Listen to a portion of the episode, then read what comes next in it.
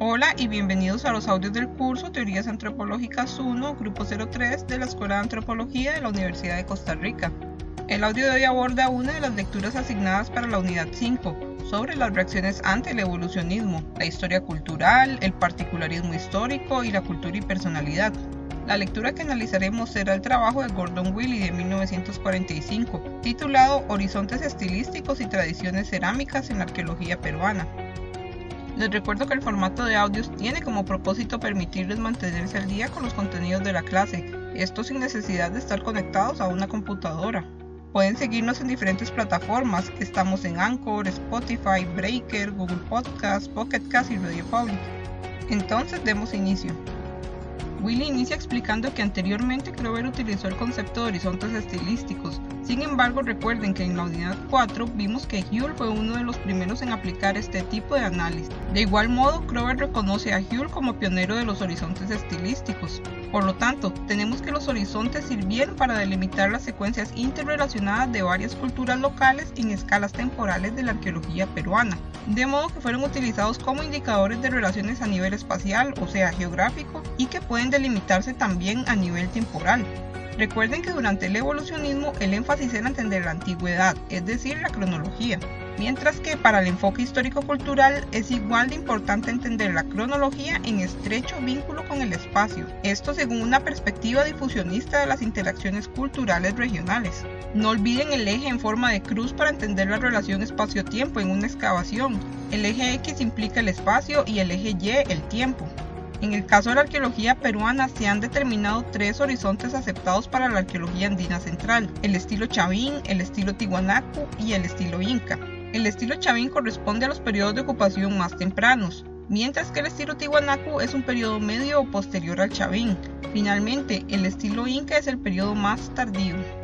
Willy comenta sobre los estilos que ha propuesto Crover, la pintura negativa, Nazca BY y blanco sobre rojo, pero señala que estos requieren de mayor estudio. Noten que los horizontes estilísticos son identificados a partir de artefactos o fragmentos cerámicos que los arqueólogos vinculan con diferencias culturales, que además también tienen una correspondencia temporal, pues recuerden que para inicios del siglo XX se consideró que los artefactos podían reflejar rasgos culturales de pueblos específicos, los cuales fueron clasificados en diferentes áreas culturales. Pero continuando con el tema central del artículo, Willy explica que se requieren de dos criterios para definir los horizontes estilísticos. El primero sugiere que deben relacionarse según grupos estilísticos, es decir, clases, mientras que el segundo explica que debe existir una uniformidad en la secuencia de los estilos de región a región. Además, la semejanza entre los componentes estilísticos regionales del horizonte se establecen según un conjunto de rasgos. Ambos criterios pueden verlos en las páginas 49 y 50. Entonces, estos criterios quieren decir que para definir un horizonte estilístico, la evidencia de estilos cerámicos debe ser uniforme o constante en diferentes puntos geográficos. De igual modo, todos los puntos geográficos deben registrar estilos en un mismo rango de tiempo. Aquí recuerden el esquema de horizontes estilísticos y tradición cerámica que vimos en la presentación de la unidad. Pero lo importante de entender sobre los horizontes estilísticos es que fueron unidades de análisis que indicaron cómo inferir interacciones culturales a partir de análisis cerámico.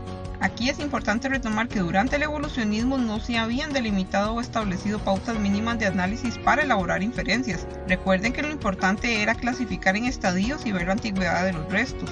En la página 50, Willy nos explica que la semejanza de los horizontes estilísticos, aunque es específica, no indica la identidad cultural de los grupos que participan en el estilo. Esto se debe a que la propuesta de horizontes reconoce una diversidad cultural, bajo la postura de que existen estilos que pueden compartirse a lo largo de regiones en rangos de tiempo específicos. Estas unidades de análisis fueron frecuentemente utilizadas para delimitar las áreas culturales, y retomando el ejemplo de la presentación de la unidad, vemos el caso de Paul Kirchhoff, quien consideró tanto variables propias de Mesoamérica como variables compartidas y ausentes de los pueblos mesoamericanos, esto con el fin de reconocer la diversidad arqueológica cultural, a la vez que se delimitó un área específica.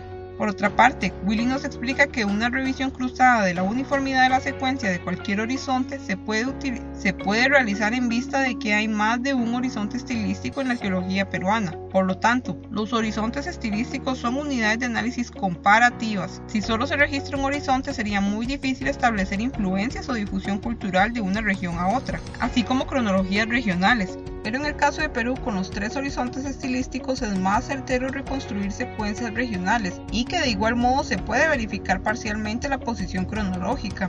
Esto más que todo es un comentario respecto a la posibilidad de inferir relaciones regionales a partir de los estudios con horizontes estilísticos, precisamente los horizontes que señaló al inicio, Chavín, Tiwanaku e Inca. Además, esto permite generar secuencias en áreas menos estudiadas, a partir de análisis comparativos entre zonas estudiadas y zonas poco estudiadas. Este señalamiento Willy lo realiza en vista de otros horizontes estilísticos poco estudiados, como los estilos Nazca B y Y, los negativos y los estilos blanco sobre rojo. Pero vean que lo interesante de la propuesta originalmente diseñada por Clover y que Willy está retomando es la utilidad de esta unidad de análisis para inferir cronologías a nivel regional, que abarquen un eje espacial amplio. Para esto hay que ver y comparar evidencia cerámica a nivel regional. Parte del trabajo de Willy es valorar o reanalizar la propuesta de los posibles horizontes estilísticos poco estudiados, los estilos cerámicos Nazca, negativos y blanco sobre rojo. Para esto, él analiza el caso del estilo blanco sobre rojo, pues en el caso de los estilos Nazca son propios de la costa sureña y no han sido registrados en las altitudes andinas centrales, que es el área de estudio de Willy. En el caso de los estilos negativos no son estudiados porque al final del artículo los utiliza para ejemplificar su propuesta respecto al concepto de tradición cerámica. Entonces, vemos que Willy estudia la distribución y la ubicación temporal de la cerámica blanco sobre rojo, lo cual va muy de la mano con la propuesta histórico-cultural de entender tanto el eje temporal como espacial. En la página 51 pueden apreciar que Willy comenta que la robustez del blanco sobre rojo como horizonte estilístico es uniformidad temporal en diferentes secuencias regionales. Esto quiere decir que se repiten en varias zonas geográficas en un rango de tiempo similar.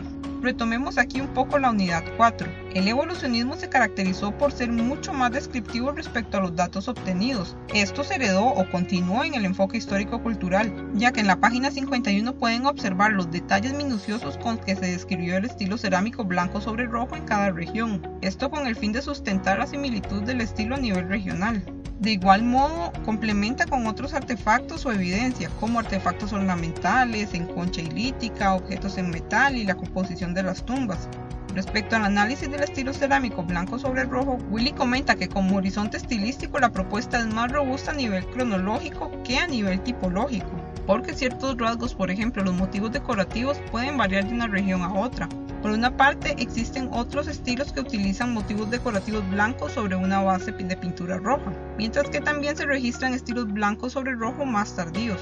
Respecto a este último punto, en la página 53, Willy reflexiona si el registro de los estilos blancos sobre rojo tempranos y tardíos corresponden a otras unidades de análisis histórico más exclusivas que los horizontes estilísticos. Para esta inquietud, en la página 51, Willy construye el término de tradición cerámica, que comprende una amplia descripción de categorías de decoración cerámica que indudablemente tienen un valor que expresa la relación histórica cuando existe una relación delimitada geográficamente, de manera que comprenden un número de variaciones del desarrollo cerámico a lo largo del tiempo con una serie de técnicas o decoraciones constantes. En la página 51, él continúa explicando que la tradición cerámica carece de una calidad específica de un estilo cerámico localizado, y a diferencia de los horizontes estilísticos, no es una integración de elementos artísticos que han sido extensamente difundidos en un rango de tiempo específico. Por lo tanto, vemos que Willy argumenta su propuesta de tradición cerámica a partir del análisis comparativo del estilo blanco sobre rojo en diferentes regiones, así como otras tradiciones según estilos cerámicos. Por otra parte, respecto a los estilos negativos tentativamente considerados por Clover como un horizonte estilístico, Willy plantea que más bien son una tradición cerámica, en vista de que falta mayor evidencia a nivel regional, de modo que todavía no pueden considerarse un horizonte estilístico. Willy concluye que los horizontes estilísticos son valiosas unidades de análisis, ya que delimitan regionalmente el desarrollo de ciertos artefactos, a la vez que los posicionan en un rango temporal específico. Además, con su nuevo concepto de tradiciones cerámicas, Willy no pretende descartar los horizontes estilísticos. Por el contrario, él insiste en la necesidad de implementarlos en las reconstrucciones espaciotemporales de la arqueología peruana. Willy aporta como herramienta de análisis las tradiciones cerámicas, las cuales Willy es consciente de que necesitan más pruebas para evaluar su validez, así como el análisis de más variables y rasgos estilísticos. Finalmente, Willy sugiere la pertinencia de este concepto para otras regiones en el mundo que parece también conservan rasgos estilísticos cerámicos extendidos en periodos más amplios que los establecidos por los horizontes estilísticos. Con esto finalizo el análisis de la lectura. Les recuerdo que también pueden consultar los videos y presentaciones que subimos a Mediación Virtual y Google Classroom. Además, tienen a su disposición un folder con materiales adicionales, esto en la carpeta compartida de Google Drive. También les recuerdo utilizar las horas consulta mediante el correo electrónico institucional o cualquier otro medio que gusten para enviarnos sus dudas e inquietudes respecto a los contenidos del curso. Por último, quiero agradecer al asistente del curso, María Rojas Sancho, por el trabajo de edición de varios de los diálogos para los audios del curso. Y los créditos de la música de fondo son del sitio web bensound.com. Nos vemos hasta el siguiente audio, en el cual abordaremos el trabajo de Max Huell de 1917, titulado Los aborígenes de Arica y el hombre americano. Hasta pronto.